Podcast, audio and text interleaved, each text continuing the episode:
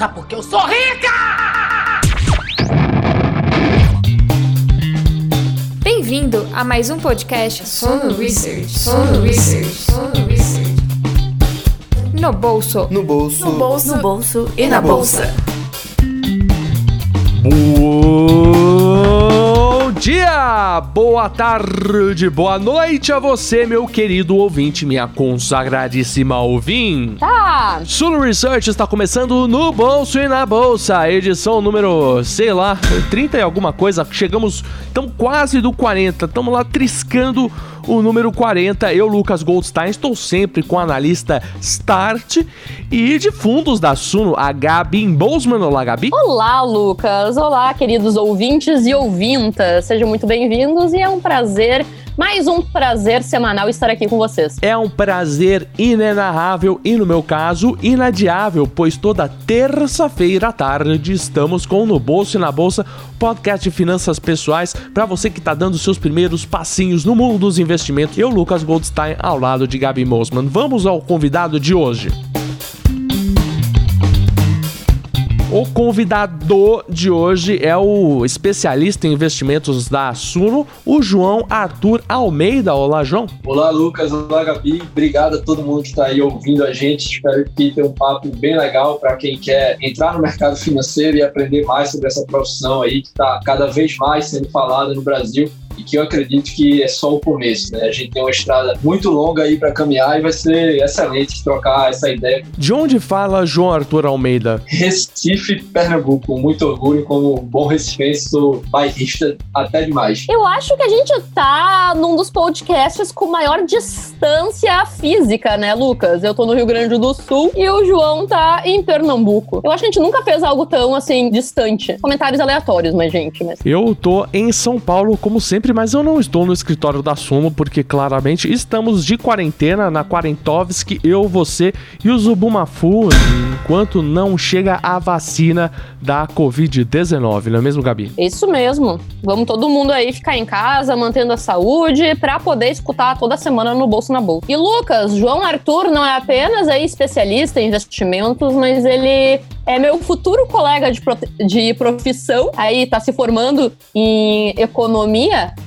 Pra quem não sabe, tá meio atrasado, eu sou economista, mas ele também tem certificados aí do mercado financeiro. Então, o João é um grande especialista em todos esses assuntos. A gente vai poder falar, eu acho que de questionar sobre ele, sobre certificação, sobre faculdade de economia, sobre mundo dos investimentos. É muita coisa nesse menino, né? É guri com potencial. João Arthur, eu falo CGA ou CGA?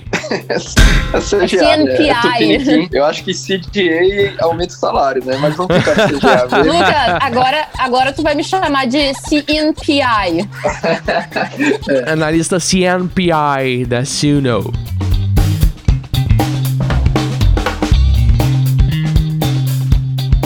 É, me conta como é que, que, que título é esse CGA? Como você conseguiu obtê-lo?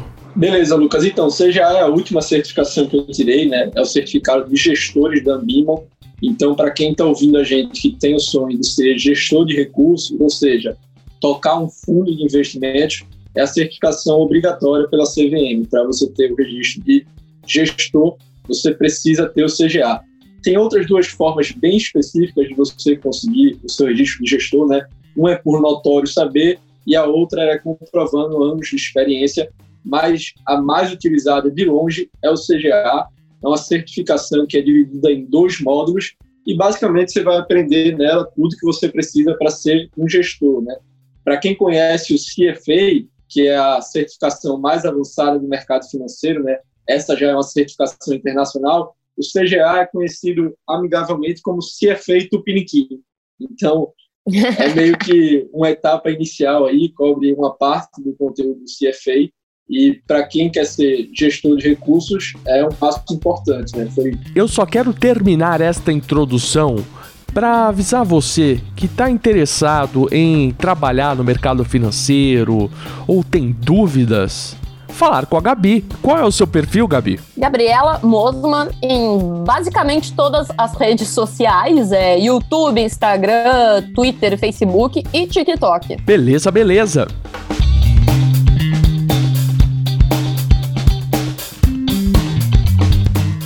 Neste episódio, a gente vai abordar os primeiros passos desde a vida de estagiário ou até antes disso, até o tão famigerado sonhado emprego de analista, gestor no mercado financeiro. Também temos outros episódios a respeito de funções correlatas. Temos um episódio com o Carlo Cauti sobre o jornalismo econômico e financeiro, ele que é jornalista, editor-chefe do Suno Notícias, e também temos o Guilherme do Certifiquei para abordar uma a uma as principais titularidades e certificações do mercado. Mas eu quero saber da história pessoal de vocês. Eu quero saber do João e da Gabi. Vocês têm uma história especial ou diferente sobre como vocês começaram? Perfeito, pessoal. Então é o seguinte, minha história é um pouco peculiar, né? Eu vou contar ela do início. Eu acho que nem você, Gabi, nem Lucas sabem disso. Na verdade, eu acho que ninguém da Suno sabe disso, mas é o seguinte, no ano pré-vestibular, é, no início do ano, na verdade até o meio do ano, minha intenção era fazer faculdade de educação física. Que homem!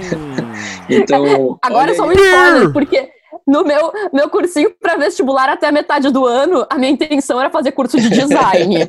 Qual foi o meu pensamento na época, né?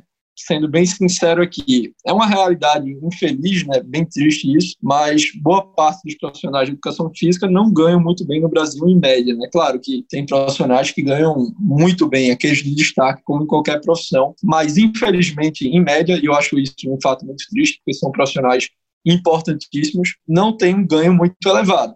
Então, meu pensamento basicamente foi: se em média as chances são que eu não terei um salário muito elevado, é importante eu saber lidar muito bem com o recurso que eu vou ganhar. E aí comecei a estudar, né? Na minha família, meu pai já trabalhava no mercado financeiro e aí ele me guiou passando alguns livros, ele já era adepto da filosofia de Vale Invest e da Suno, Inclusive, ele que me apresentou a Suno, né? Ele falou, a Suno estava lançando lá atrás, lá dos primórdios. Só vai lembrar essa, quem é bem das antigas, que era as cartas do Bassi, né? O grande Luiz Bassi, um dos maiores investidores pessoa física do Brasil, ele teve cartas que escreveu para os leitores e quem acompanhava a Suno pôde ter o prazer imenso de ler essas cartas que foram sensacionais. E aí eu li todas as cartas do Bassi, li alguns livros, acabou que eu peguei gosto. E pensei, pô, vou fazer uma faculdade de algo que me ajude a exercer melhor uma profissão nessa área. E aí, assim, eu nunca pensei em fazer administração, também nunca tive interesse em fazer engenharia, e economia para mim foi um, uma opção clara, né? Eu acho que foi uma das melhores decisões que eu tomei na minha vida de fazer o curso de economia, porque me encaixei lá muito bem, assim, sou realmente apaixonado pelo estudo da economia e algo engraçado é que assim, até não me ajuda muito no mundo dos investimentos, porque na faculdade de economia, é bom até falar isso porque muita gente vai para a faculdade de economia achando que vai sair de lá o uhum, gestor Exato. famoso, né? Exato. É, para quem assiste Billions, vai sair de lá o Bob Axelrod, né? Mas a forma de pensar do economista, a intuição econômica, essa visão um pouco assim utilitarista e racional de todos os aspectos, foi algo com meu perfil, minha personalidade encaixou perfeitamente e assim não poderia estar mais feliz com a escolha desse curso. Economistas são pessoas que estão sempre tidas para dar as piores notícias, exatamente por causa desse realismo, desse utilitarismo, ou porque as pessoas correm atrás do economista quando precisam apenas? Você vai ter notícias boas de economia e notícias ruins de economia, tá? Quando tem a notícia boa e ah, o PIB subiu 5%, ninguém quer saber do economista. Mas se o PIB está caindo 5%, todo mundo vai procurar o economista para entender e para julgar, mas como é que você não previu? Como é que não sei o quê? Então parece que a gente às vezes é um pouco é, é o proclamador do caos, tá? Mas infelizmente é pelo foco também das pessoas na, nas questões das notícias específicas. Eu me formei em economia é, e eu tinha uma amiga que se formou comigo e ela não sabia o que era renda fixa as pessoas acham que a gente vai entrar na faculdade de economia e vai sair o investidor, a pessoa que sabe tudo do mercado financeiro, e gente, não. Mercado financeiro aí é uma das áreas de intersecção com a economia, com a administração e com diversas outros, é, outras questões. Economia não é mercado financeiro, como mercado financeiro não é economia. É, mas eu concordo com o João que tem muitos princípios da economia que ajudam muito na formação de um bom analista de investimentos ou qualquer pessoa que acabe atuando no mercado financeiro, mas uma coisa não quer dizer a outra, sabe? Então, é da mesma forma que falar que a pessoa que está entrando numa faculdade de economia, agora a pessoa vai saber economizar dinheiro. É, também não, gente. É bem diferente, na real é, um conceito de microeconomia, né, que eu acho que me ajudou, é o conceito da elasticidade preço da demanda, né, que basicamente ele passa o quanto, se a empresa variar o preço do produto, o quanto vai variar a demanda por aquele produto. E a gente percebe que as empresas que têm uma maior inelasticidade, ou seja, elas conseguem aumentar o preço sem que a demanda caia muito, ou seja, ela tem um poder de preço, são empresas que costumam ter mais sucesso. Então, Apple é uma empresa que consegue aumentar o preço do iPhone e a gente não vê a demanda por iPhone cair drasticamente. Então, são alguns conceitos que ajudam, mas de forma alguma você pode esperar ir para a faculdade de economia e achar que vai sair um gênio dos investimentos. Mas eu ainda assim acho que foi útil na minha capacidade de raciocínio lógico, no aprendizado matemático que, que você tem. Eu acho que assim é muito bacana, né? Até por isso também tem muito engenheiro no mercado financeiro, né? Você tem uma capacidade de raciocínio, é, são pessoas que têm que passar por certa disciplina avançada para estudar, então o mercado financeiro acaba contratando muitos engenheiros, mesmo que na faculdade eles não tenham aprendido sobre o que é uma renda fixa, sobre o que são indicadores de ações, né? Não tenham analisado os balanços de empresa, mas aquela qualidade de raciocínio lógico e também a disciplina, né? o fato de, de ser difícil, de ter ali um filtro, acaba credenciando essas pessoas a serem profissionais muitíssimos demandados no mercado. Quais acabam sendo as competências e as habilidades necessárias para trabalhar no mercado financeiro? Eu acredito que vai muito de área em área também, porque no mercado financeiro existem outras funções que não são necessariamente é, de um analista de investimentos ou alguém é, da gestão mesmo, porque vai existir toda a parte comercial e tudo mais, tá? Mas entrando um pouco na, na minha função como analista, é muito algo em termos de disciplina, ser autodidata, porque vai ser uma profissão muito intelectual, de tu buscar as informações, desenvolver, compreender. Então, tu precisa ter esse senso crítico, analítico mesmo, de compreender os números, como eles se relacionam. E eu sempre trago isso porque muitas pessoas acabam me seguindo em redes sociais ou até vendo, sei lá, perfil do Thiago, por exemplo, e acham que o analista de investimentos está nos holofotes lá. E isso é uma característica muito atípica que é complementada para outras funções, mas não é o, o, uma função de um analista de investimento. Perfeito, Gabi. Complementando o que você falou, né, eu acho que para a profissão de, de analista, aqui, sem focar nas outras áreas do mercado financeiro, né, quem vai trabalhar com análise, gestão em geral. Crucial, assim, é indispensável ter o conhecimento mínimo de contabilidade, tá bom? Ter também um conhecimento mínimo de matemática financeira. E aí, de novo, não é exatamente a matemática financeira ou a contabilidade que a gente vê na faculdade, mas de fato, a capacidade de você olhar um balanço e saber se aquela empresa está saudável ou não, ou a capacidade de você fazer contas de retorno, conta de juros, né, conta de juro real, fazer mais à frente um valuation de fluxo de caixa descontado. Esse tipo de habilidade vai ser importante para você. E a outra parte que eu diria, aqui vou cometer um clichê tremendo, mas é uma verdade, é o que a Gabi falou, né? De você ser autodidata e estar tá sempre aprendendo. Então, para colocar um exemplo, a gente aqui na Suno está fazendo um curso de Summer Job, né?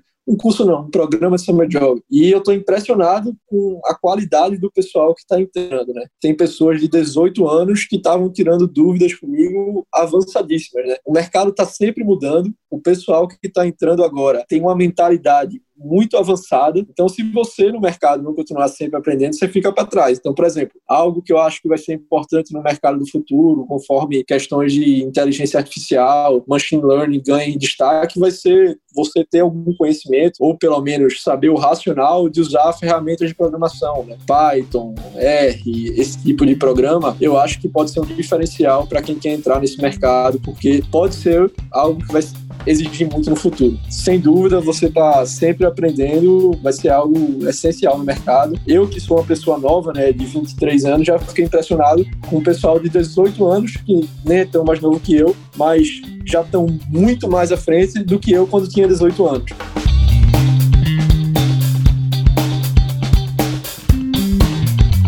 João Arthur Almeida, de 18 anos, que entrou na faculdade, qual era a sua matéria preferida? Minha matéria preferida é macroeconomia, Lucas. E aí, assim, o porquê disso, né? Eu tinha um professor muito bom dessa matéria, e eu acho que tem muito do professor. Às vezes, uma matéria que a gente vai com uma mega expectativa, é, por conta da didática do professor, né, ou método de avaliação, ou algum ponto, acaba não sendo muito interessante. No meu caso, macroeconomia, além de ser muito legal, né, você entender variáveis de juros, emprego, entender diferentes modelos, né, que tem diferentes visões de macroeconomia, tem a visão keynesiana, tem a visão clássica. Você aprender toda essa intuição, para mim, foi muito legal. Eu tive um professor sensacional nessa matéria e para mim foi a melhor cadeira da faculdade até então, macroeconomia 1 e macroeconomia 2. Exatamente, o João, a minha cadeira favorita era microeconomia. E também, assim, muito por questão do professor, mas eu também sempre gostei muito de matemática e eu gostava muito dessa parte da microeconomia, de cálculos e tudo mais, e também poder entender um pouco sobre comportamento do consumidor, porque toda essa parte comportamental é algo que eu sempre me interessei, assim, poder estudar um pouco essas variáveis, aplicação matemática, por mais, assim, que muitas vezes a matemática na economia, a estatística, não vão te trazer alguma exatidão, mas eu, como gostava sempre de cálculo e tudo mais, eu acabei gostando muito de microeconomia e tive professores ótimos, tanto em microeconomia 1, 2, acabei fazendo teoria dos jogos depois, que é uma parte da microeconomia 2 também. É, fiz várias eletivas desse segmento, mas também gostava muito de macro, assim, mas tem esse debate um pouco na área de economia na faculdade, é micro ou macro que você mais gosta. Eu acabei é, tendo um pouquinho mais de paixão pela, pela microeconomia. Tem até esse debate também no próprio mercado financeiro, né, dos gestores que se posicionam no chamado bottom-up, que analisam primeiro as empresas, as vantagens competitivas, o comportamento do consumidor, e os que analisam top-down, ou seja, primeiro entendem o cenário macroeconômico, entendem qual setor vai prosperar nos próximos 5, 10 anos, e só aí vão escolher os papéis individuais mas o que importa mais para eles é o cenário macroeconômico. Então, esse é um debate aí que se estende e só complementando dentro do que a Gabi falou, da parte de cálculo, outra matéria que eu gostei bastante foi a econometria, né? que costuma ser o terror do, de, do estudante de economia, porque é uma cadeira que exige muito cálculo e, de fato, é uma cadeira exigente. Mas foi também algo que eu gostei, né? Você aprende regressão linear, funções entre variáveis. Então, assim, é uma cadeira bem interessante que se você tiver um professor bom, acho que vai ser muito proveitoso também. Eu acredito que toda essa parte de econometria, estatística, ela vem um pouco com aquilo que a gente estava comentando antes. Essa coisa de estudar, de disciplina, da mesma forma que a gente comentou dos engenheiros, porque são cadeiras que te demandam aí uma abstração um pouco maior, porque a gente acaba, pelo menos eu, assim, começa a se deparar com conceitos é, estatísticos é muito diferentes do que eu estava acostumada. E eu até trago, assim, porque eu fiz mestrado em finanças, fazia diversas cadeiras é, na administração e na economia, e eu fiz, assim, eu acho que foram três ou quatro cadeiras, não, foram quatro cadeiras de estatística barra econometria que eu fiz na, no mestrado, e que, assim, é algo totalmente saindo da noção mesmo porque é algo muito abstrato, você não usa nenhum número, são apenas conceitos, é, e é algo que acaba te ajudando muito nessa esse desenvolvimento analítico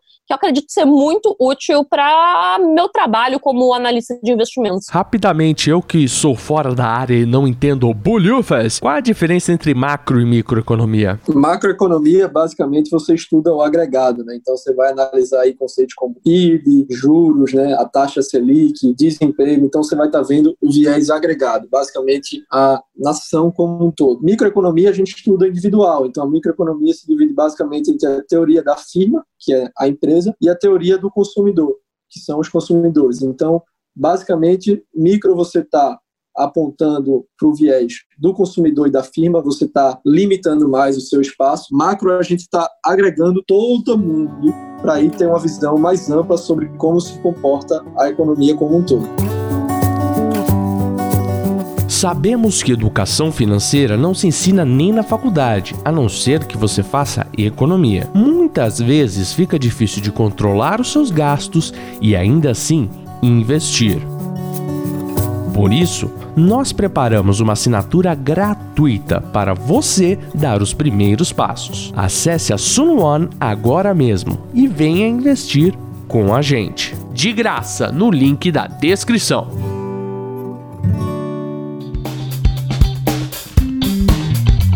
Agora eu queria saber de vocês, como vocês chegaram até a Suno? Vou deixar aí o nosso convidado começar contando a história dele. Até porque ele tá mais tempo na Suno do que eu, então vamos deixar aí pro João. Há quanto tempo o João Arthur Almeida está na Suno? Perfeito, eu acho que já fazem dois anos e meio né, que eu tô na Suno. Talvez não seja muito tempo, mas como a Suno é uma empresa jovem, eu tô basicamente desde o início quase, né? É, eu acho que tem três ou quatro pessoas que entraram antes de mim na Suno. Eu entrei na Suno, na verdade, eu era cliente, né? Como eu falei, acompanhava a Suno, então é, fiz alguns cursos da Suno e comecei a entrar mais em contato com o pessoal. E aí, o que aconteceu? A Infomoney, né? Acho que é um site que todo mundo aqui conhece. Eles fizeram uma, uma promoção, né? Não sei se é uma promoção o nome exato. Era uma coluna com textos dos, é. telespecta dos pronto, telespectadores, pronto, não, dos leitores do Infomoney, no caso, que é um portal, né?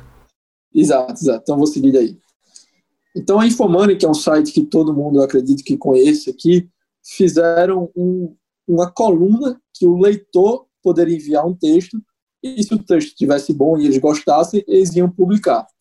E aí eu escrevi um texto, estou né, até com ele aberto aqui, que foi Como o Tempo Joga a Favor das Boas Empresas na Bolsa.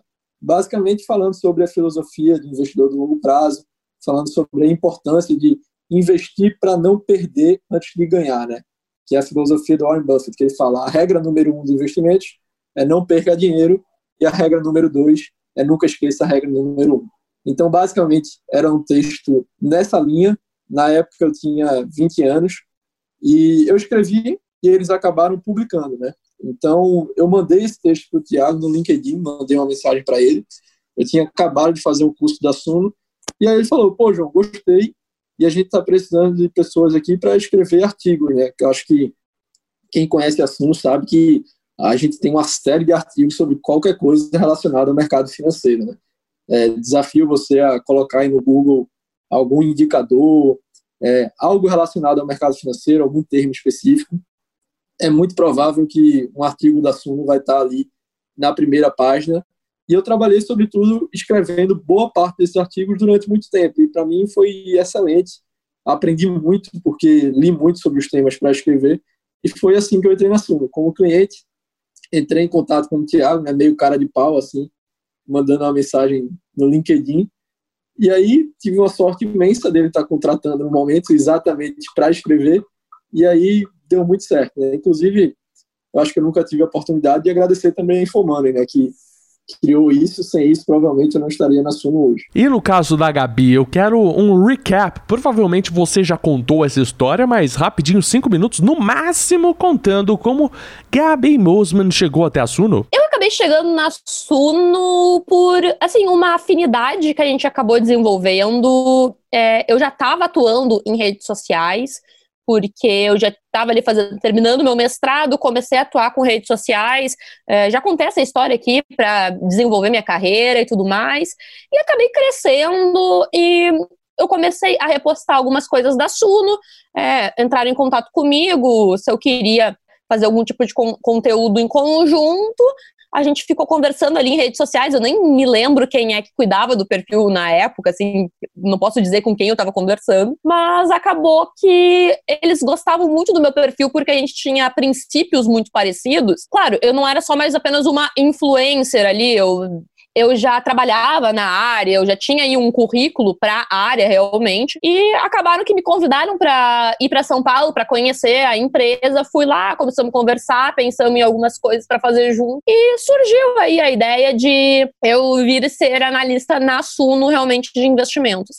Então foi algo assim que é, eu sempre falo muito para as pessoas dessa parte de o desenvolvimento da sua imagem em redes sociais. Eu acho que a gente até pode fazer um dia um episódio sobre isso, porque acabou que me ajudou muito, sabe? A gente são formas de a gente ir complementando a nossa profissão e acabou que eu botando minha cara a tapa aí pro mundo, eu consegui fazer com que a Suno me percebesse também. E claro, isso já vai fazer um ano e meio. A Suno é uma empresa muito nova, né? Assim, por mais que um ano e meio pode não parecer ser tanto tempo, ela não era uma empresa tão grande quanto ela é hoje, mas estava em crescimento, então foi uma oportunidade que surgiu para mim. Eu logo vi na Suno uma empresa com princípios muito parecidos com os meus e eu falei, por não? Vamos aí tentar fazer algum, alguma coisa em pró da educação financeira do Brasil. Eu acho que o meu sonho de profissão, assim, casou com o sonho da Suno de empresa. E a gente tá aí até hoje, num relacionamento muito feliz e saudável. Lucas, se me permite complementar novamente, eu acho que minha história da Gabi serve para quem tá ouvindo buscar empresas com filosofias parecidas, né? Porque quando isso acontece, o acerto é muito mais rápido, né?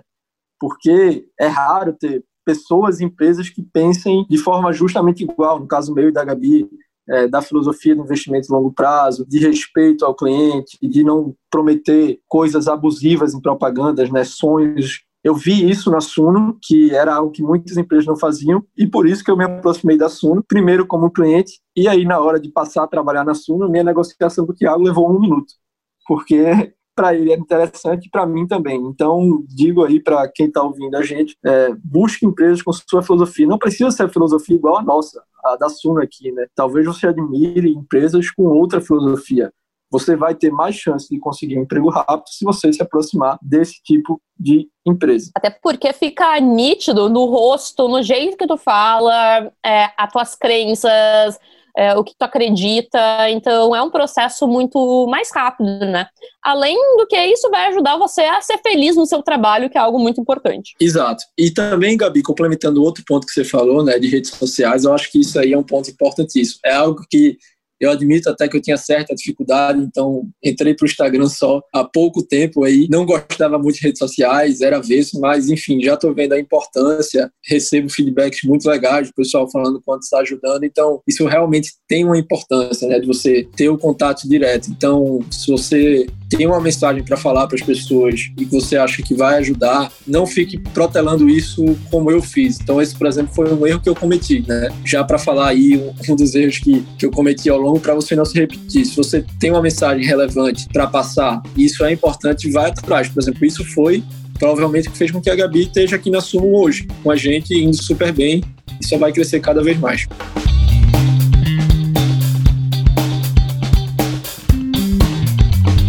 Uma pergunta que leva a outra pergunta, que leva a outra pergunta, que leva a mais uma pergunta. Eu quero saber, então, quais foram os erros que vocês cometeram, se vocês aprenderam com eles, se vocês gostam de errar ou não é muito é, é, incômodo e não gera muito aprendizado? Acredito que ninguém gosta de errar, né? Mas é faz parte, é inevitável errar, é um processo do aprendizado.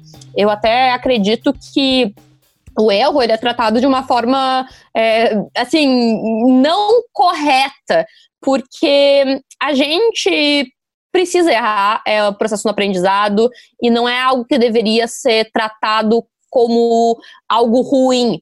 Ele faz parte. O que é ruim é você não conseguir aprender com esse erro e continuar persistindo nele, tá? Mas faz parte, todo mundo erra. É muito difícil dizer um erro específico, assim, principalmente em termos de profissão, mercado financeiro, é, é muito difícil, mas eu falaria para mim mesma sobre começar antes, sabe? E talvez acreditar um pouco mais em mim. Eu também fiquei é, me levando assim de começar, não começar, ficar com vergonha no início. E, gente, se a gente acredita numa coisa, a gente quer fazer alguma coisa, a gente tem que ir atrás. Em relação à carreira, né, o ciclo de carreira e conquista de certificados, é, tem pequenas coisas aí que eu acho que eu poderia ter feito de forma mais eficiente e que eu vou falar aqui porque eu entendo que muita gente que está escutando isso quer trabalhar no mercado financeiro e quer fazer isso de forma mais eficiente. Então, a primeira certificação que basicamente todo mundo vai atrás é o CPA, né? A certificação que o Guilherme certifiquei, com certeza já falou, mas que é mais voltada para quem atua em banco. E aí tem dois níveis, o CPA 10 e o CPA 20. Eu acabei tirando os dois, né? Eu fiz, inclusive no mesmo mês, fiz no começo do mês o CPA 10 e no final do mês o CPA 20. O que é que eu digo para quem está começando agora? Vai direto no CPA 20, né? não tem para que fazer o CPA 10, porque o conteúdo é muito parecido e essas certificações custam um pouco caro. Né? A prova custa um pouco caro, aí cerca de 500 reais. E assim, se você quiser fazer bem e ter certeza que você vai bem na prova, provavelmente você vai adquirir aí um curso, que também não é barato. Então eu falaria, vá logo para o CPA 20, tá bom?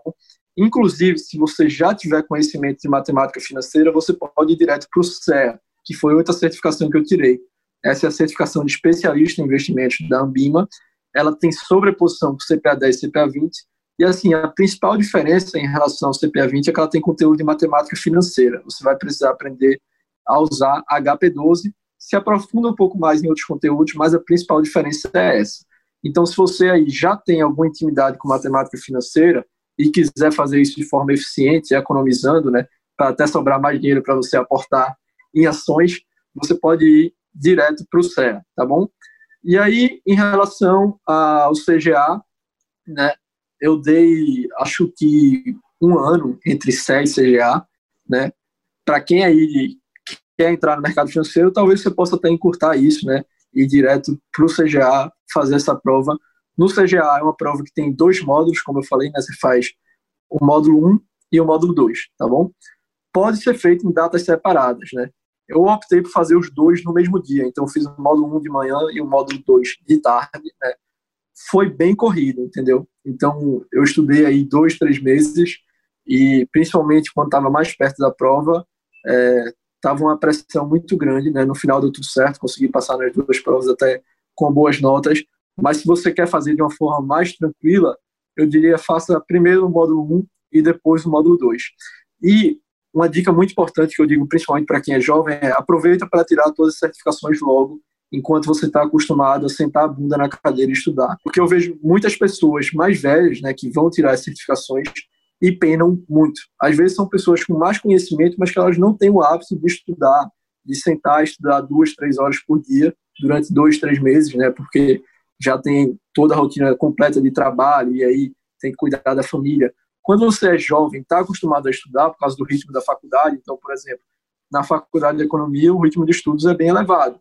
Então é um hábito que eu já tinha e aí eu estou aproveitando para tirar todas as certificações, né? Emendei quatro aí, é, espero emendar mais. Eu acho que assim, quando você é jovem e tem esse hábito, você tem que aproveitar para fazer rápido. Eu não deixaria para depois para você fazer isso. Então, são as principais dicas que eu dei em relação a possíveis erros que eu cometi e que eu passo para vocês para que vocês não façam isso, né? É, aprender com seus erros é bom, aprender com o erro dos outros é melhor ainda. Eu queria rapidamente saber, então, é, já que nós já descobrimos como o João Arthur entrou na Suno, como acabar conciliando estágio com faculdade, ainda mais você que trabalha de home office em, em Recife, como é que funciona tudo isso? Perfeito, Lucas. Eu te digo que para mim funciona assim muito bem. É, minha faculdade é de noite, né? Então hoje está parada por conta da situação do coronavírus. Né? Eu estudo numa faculdade federal, mas basicamente eu trabalho de manhã e à tarde, né? E aí cerca de quatro horas da tarde, eu vou para a faculdade, né? Fico lá entre 5 até as 7 estudando para a faculdade ou mesmo fazendo alguma coisa de trabalho. E entre 7 e 10 eu tenho aula, né? E aí, assim, a rotina funcionou para mim perfeitamente. Basta você ter disciplina. A Suno é uma empresa pioneira nesse sentido, né? A gente está vendo agora um monte de empresa adotar o home office, mas a Suno fazia isso antes de ser moda, né? Então, a gente sempre foi bem tranquilo com isso, porque a gente sabe que a gente tem pessoas trabalhando que são responsáveis e que sempre entregam até mais do que foi pedido. Então é uma questão de disciplina e confiança entre empregado e empregador, que aí eu acho que funciona perfeito. Assim. Tem pessoas que não se adaptam ao home office, não foi o meu caso. Né? Desde o início, para mim, é uma maravilha. É, o fator geográfico te ajuda ou não? O que, que tem na Suno que não tem nas outras empresas que permite com que você consiga trabalhar bem distante, que a gente consiga fazer esse podcast tão alongado, tão, né, Gabi no sul, eu no sudeste, você no nordeste. Daqui a pouco vai ter alguém em Hong Kong neste podcast com a gente, não é mesmo? Exato, exato. Assim, isso é engraçado, né? Porque a princípio, por estar em Recife, que não é um centro financeiro nacional, né? Todo mundo sabe que o centro financeiro nacional é São Paulo. A princípio seria algo que não me favoreceria, né? Mas aí eu tive a grande vantagem de encontrar uma empresa como a Suno, que não tinha esse tipo de restrição. Então, assim, a gente tem talentos ao redor do Brasil inteiro, né? Por exemplo, o Baroni não está em São Paulo, o Rodrigo Weinberg não está em São Paulo, o Felipe Teidualdo não está em São Paulo. Então foi uma questão de visão que foi muito inteligente do Thiago, de saber que tem talentos em outras regiões do Brasil e que até para contratar esses talentos a concorrência é menor. Então, assim, é algo que, em tese, deveria me atrapalhar, porque se eu quero trabalhar no mercado financeiro, em Recife o mercado financeiro ainda é muito restrito, né? É, as principais empresas do mercado financeiro que tem aqui hoje são alguns escritórios de agente autônomo da XP. Fora isso, não tem várias casas de análise, como tem São Paulo, centenas de gestores de recursos, como tem São Paulo, né? É bem limitado. Então, seria algo que, a princípio, me atrapalharia, mas como eu encontrei uma empresa que tem essa visão, não me atrapalhou nem um pouco. E assim, para quem está entrando agora, eu acho que o ambiente já vai ser bem mais favorável, porque diversas empresas agora estão seguindo essa filosofia da Suno. Né? Então a gente viu, por exemplo, a XP fazer um grande anúncio que agora ia contratar talentos em toda parte do Brasil. Então isso foi algo que as empresas foram se tocando. E você, João, você se considera meio jovem demais para fazer home office? Como obter a concentração, a organização? Porque eu sou de humanas vocês também são, economias também é de humanas, apesar de ter um pé em exatas. Como é que a rotina não vira uma bagunça? Lucas, eu nunca tive esse problema, sabia? É, eu sempre tive em mente o que é que eu tinha que entregar para a Sum e sempre consegui me planejar para entregar tudo com bastante sobra, né? Então, confesso para você que nunca tive esse problema, né? É, o pessoal dá algumas dicas, né, para você trabalhar melhor no home office, né, do tipo se vestir com roupa de trabalho, ter horários bem estruturados, mas eu confesso que eu nunca precisei disso, né? Basicamente pela minha consciência de a Suno está dando um voto de confiança imenso de eu poder trabalhar em home office de Recife, o que para mim é uma grande vantagem, porque eu amo Recife e porque meu custo de vida aqui é bem menor do que seria se eu morasse em São Paulo. Então, para mim é uma grande vantagem, é um voto de confiança que a empresa está dando e eu tenho que honrar. Então, eu nunca tive problema nesse sentido. Eu acredito que é muito fácil a adaptação do home office para quem já é bem disciplinado. Muitas pessoas perguntando agora se eu conseguir trabalhar em casa e tudo. Eu falei, gente, eu já trabalhei muito antes em casa. Eu trabalhava toda a parte que eu desenvolvia das minhas redes sociais era o meu trabalho em casa. E por mais que eu não ganhasse dinheiro com Instagram, YouTube, nem nada disso, eu utilizava como um trabalho realmente. Então, eu estudava, trabalhava, mas à noite eu estava aqui fazendo esses outros tipos de trabalhos realmente. E também toda a parte de estudo é muito é muito bom para você desenvolver essa disciplina. Então, eu acabei toda a minha faculdade, mestrado e início de doutorado. Eu tive que ficar, eu ficava em casa, basicamente, e o meu trabalho era realmente estudar, e você tem que fazer aquilo ser produtivo. Então, eu acredito que é muito de você traçar algumas metas que você quer atingir e conseguir trabalhar com isso, sabe? Então, para mim nunca foi uma dificuldade e eu acredito que para o João também não foi por ele também ter esse perfil mais disciplinado. Mas vale lembrar que home office também não é para todo mundo, né? Algumas pessoas não conseguem lidar tão bem com esse tipo de rotina. Mas eu acho que eu e o João compartilhamos aí dessa mesma experiência de uma certa facilidade também. Quem não faz home office muito bem não deve se sentir mal, né? É, às vezes a pessoa tem filho pequeno em casa que pode acabar dificultando um pouco a concentração. E eu entendo assim o contexto de cada pessoa. Talvez uma solução, se você ainda quer morar em outra cidade, mas não trabalha muito bem no home office, é você alugar uma estação de trabalho. Hoje em dia tem várias no Brasil, então você aluga ali e paga um custo diário, que às vezes vai valer a pena porque você vai ser mais produtivo no trabalho.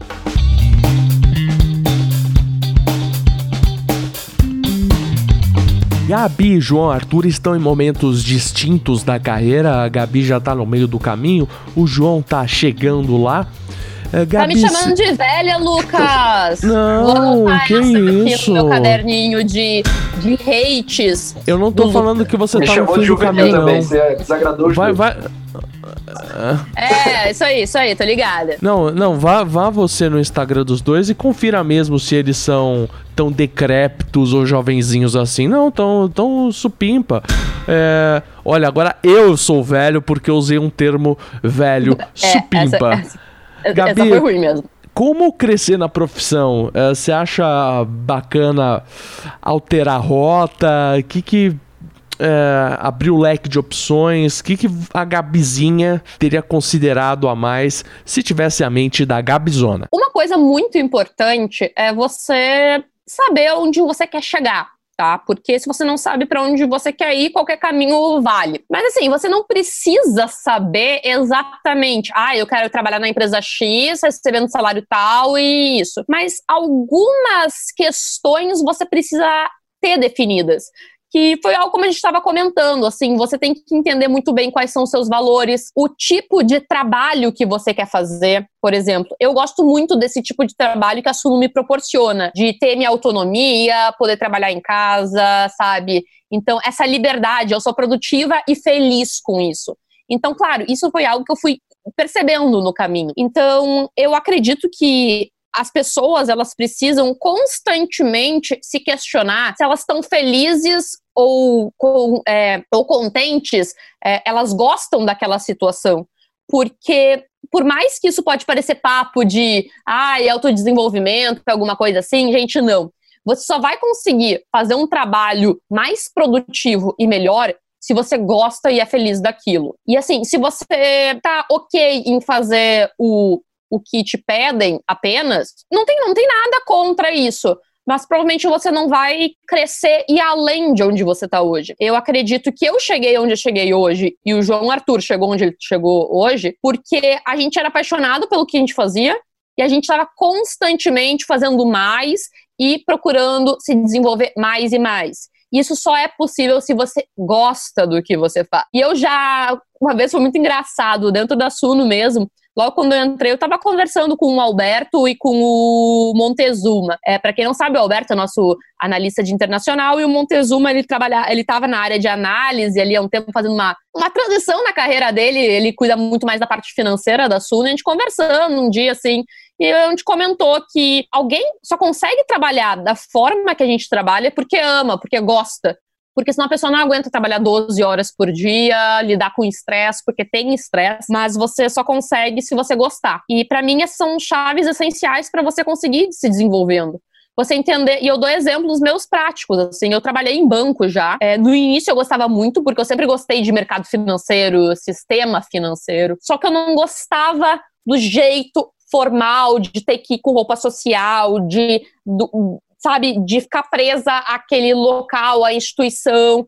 E eu fui me avaliando e vi que aquilo não me trazia feliz. E eu pensei assim: ah, por que eu não posso continuar estudando sobre isso e buscar outras formas? Eu acabei indo fazer mestrado, doutorado e fui avaliando que eu tinha essa paixão por ensinar finanças. Entrei para a internet porque também comecei a me apaixonar por isso e acabei entrando na Suno que está casada com esses meus princípios de poder ter home office, poder ter essa é, disponibilidade de horário mais flexível realmente. E isso me ajuda muito a eu conseguir me desenvolver. E vale muito a pessoa entender essa questão de conseguir complementar a sua carreira com outras questões, por exemplo. Eu consigo complementar a minha carreira com a parte de redes sociais. E isso é muito de você perceber o que está funcionando para outras pessoas, ter, claro, essa noção, visão do que, que funciona, mas também poder receber os feedbacks, entender aí pessoas que você admira estão fazendo. Então, o João Arthur comentou, ah, ele deveria ter entrado antes em, no, em redes sociais. Beleza, não entrou, mas agora ele percebeu e, e tá lá, entendeu? Nunca é tarde para começar.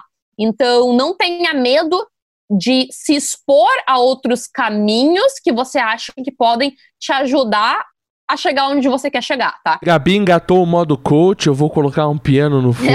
vou aproveitar também para falar que, é, digamos assim, As pessoas que não se empolgam com o trabalho recebem tarefas, mas as pessoas que gostam do que fazem criam novas tarefas, não somente as recebem. Então, por exemplo, é o meu caso, eu faço Sono Notícias que já existia, mas tem outros quatro podcasts, inclusive este no Bolsa na Bolsa, tem o Invista com o Thiago, mais dois de assinantes. Então aproveito, vou fazer o jabazinho. Assine os planos Internacional e Small Caps da Suno, que tem podcasts exclusivos, ou Black para ganhar a Suno toda. E eu quero passar a bola pro João, que ele tinha um ponto interessante para falar. Agora eu vou cortar o tecladinho. Vou cortar o tecladinho. João. eu só ia complementar o que a Gabi falou, né? Principalmente pro pessoal que está começando.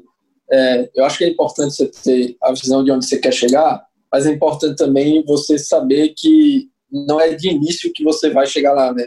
Então, como eu falei, a gente está com o programa de Summer Job agora na Suno, e o que eu falei para todo mundo é que, assim, é, muito provavelmente vocês não vão pegar a atividade mais legal do mundo para desenvolver, né?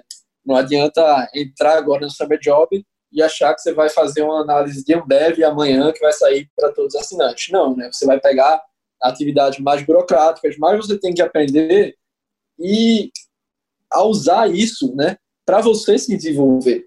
Então, eu falei para o pessoal, tirem dúvidas, perguntem. Então, eu estava sempre falando com o Tiago no WhatsApp, é, que foi algo que assim me ajudou muito a aprender, falando com os outros analistas da Suno, e saber que, muito provavelmente, de início, você não vai ter atividade mais legal. Né? Como eu falei, eu comecei escrevendo artigos, que foi muito útil para mim, porque eu aprendi bastante sobre muita coisa, mas não era a atividade mais legal do mundo, né? Mas eu desenvolvi isso e fui muito bem nisso, fiz bastante, fiz com qualidade, que agora fez com que eu tivesse desenvolvendo atividades mais relacionadas ao que eu de fato gosto, que é a análise de ativos. Então, eu acho importante para, por exemplo, quem quer entrar numa gestora, né?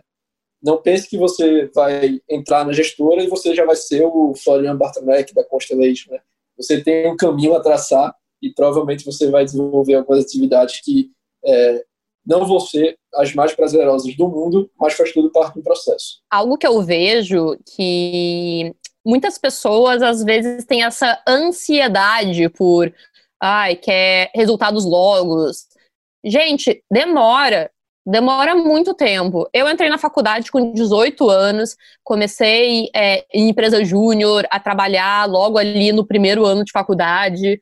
E você vai indo, vai batendo a cabeça, vai batendo a cabeça, se frustra, é, às vezes fica feliz e demora. Você estuda, estuda, estuda, o retorno não vem, ganha pouco. É difícil realmente, demora, mas se você realmente vai, continua, persiste, uma hora as coisas vão começar a melhorar, as coisas vão começar a evoluir. Tudo que vale a pena é um pouco mais complicado e necessita de maiores esforços.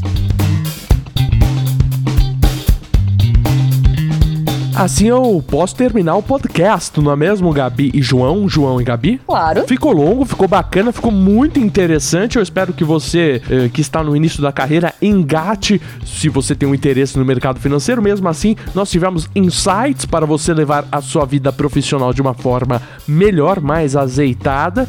E eu espero que este podcast, assim como vários outros, tenha abrilhantado o seu conhecimento e a sua vida não somente sobre finanças temos diversos outros episódios, quatro, quase 40 para você curtir e eu adoraria da Gabi que ela recomendasse um agora.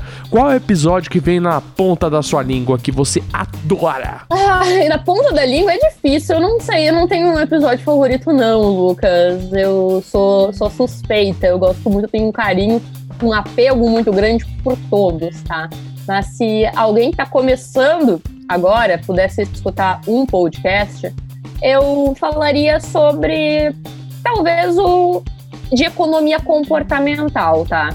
Eu acho que foi bem interessante. E também aquele podcast que a gente fez sobre transição de carreira, porque eu acho que fica aqui muito ligado com o que a gente tudo comentou. Meu caso é reserva de emergência. Se você não tiver uma, você precisa criar a sua. Antes de quiser, antes de querer investir, não vai vender sua casa e botar tudo em Bitcoin, não é mesmo, João Arthur Almeida? Sim, sim, Lucas, totalmente de acordo aí. Queria agradecer bastante pelo convite, agradecer a todo mundo que ouviu e me coloco à disposição, né? para quem está começando na carreira, eu sempre disponibilizo a ajudar. Então, se tiver alguma dúvida, está com alguma questão em mente, não sabe qual certificado tirar, não sabe qual caminho seguir de imediato, pode mandar uma mensagem lá no Instagram, joão.arthur.almeida, que a gente conversa um pouco sobre. O Insta da Gabi é. Gabriela Mosman. O meu Insta é Lucas Goldstein. Vocês gostariam de dar mais um tchauzinho? Caso contrário, eu encerro por aqui. Tchau, tchau, gente. Agradecer mais uma vez todo mundo aí. Um grande abraço. Toda terça-feira à tarde tem uma edição do No Bolso e na Bolsa, o podcast Finanças Pessoais da Suno Research. Eu sou Lucas Goldstein. Espero você na semana que vem e em todas as terças-feiras. Um beijo no seu glúteo e até semana que vem.